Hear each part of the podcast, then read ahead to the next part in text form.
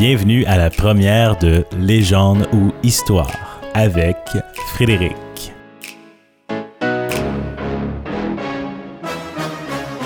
Bonne écoute. Des histoires entourant le rocher percé, vous en connaissez sûrement des centaines. Mais aujourd'hui, je vous raconte celle de Blanche de Beaumont et du Chevalier de Nérac. Petite information pour ceux qui ne le savent pas, le rocher percé, c'est en Gaspésie, au Québec, dans le Canada. L'histoire, ça se produit au moment où le Canada appartenait encore à la France. Blanche de Beaumont vivait en Normandie dans un vieux château. C'était une belle jeune fille âgée d'à peine 16 ans, fiancée au chevalier Raymond de Nérac, dont elle était très amoureuse. Sur les ordres du roi, le chevalier de Nérac dut se rendre en Nouvelle-France pour combattre les Iroquois. Adieu la douce vie en France, les plaisirs de la cour et la belle et adorable fiancée de Normandie. Une fois en Nouvelle-France, le chevalier de Nérac n'a pas eu la vie trop facile.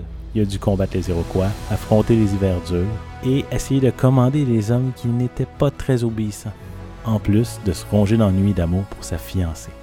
Ça le hantait. Pendant ce temps, Blanche de Beaumont se morfondait aussi de son côté, en attente de son bien-aimé. Un jour, elle a pris la décision d'aller rejoindre son fiancé en Nouvelle-France et de l'épouser. Blanche de Beaumont embarqua donc pour la Nouvelle-France avec son frère, que le roi avait prié de faire du service dans sa colonie. À la mi-octobre, le navire arrive à la hauteur des côtes de la Terre-Neuve. Soudain, la vigie du navire annonce bateau à bâbord.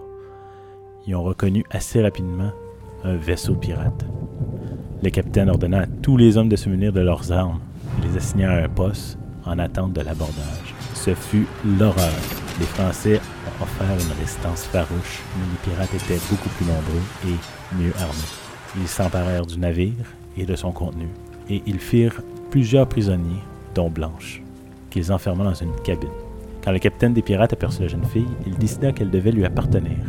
Donc, au lieu de la violenter, comme c'était souvent son habitude, il a décidé qu'il voulait en faire sa femme, la patronne du navire, la mère de ses enfants. Imaginez, les enfants du capitaine du bateau pirate, avec du sang noble. Mais c'était sans compter la, la détermination de Blanche. Blanche accepta la proposition du capitaine. Mais au moment de la célébration, alors que personne s'y attendait. Elle s'est retournée, s'est mise à courir et s'est jetée à l'eau, et elle disparut dans les profondeurs de la mer. Par la suite, le navire glissa dans un épais brouillard. Le lendemain, lorsque le soleil eut réussi à dissiper l'espèce de brume autour du navire, l'équipage aperçut une énorme masse. C'était le rocher percé, un imposant rocher, semblant flotter près du rivage comme un navire ancré dégageait une menace mystérieuse et impitoyable. Les pirates, figés de terreur, distinguèrent à son sommet une espèce d'apparition voilée dans laquelle ils crurent reconnaître Blanche de Beaumont. Puis brusquement, cette apparition abaissa les mains vers le vaisseau d'un geste de malédiction, et ce dernier, avec tous ses occupants, fut changé en un rocher, dont on retrouve encore des vestiges aujourd'hui. Quant au chevalier de Nérac, il périt peu après aux mains des Iroquois. Il paraît qu'à certains moments, lorsque le rocher percé est enveloppé de brouillard, on croit parfois entrevoir Blanche de Beaumont à la recherche de son amour perdu.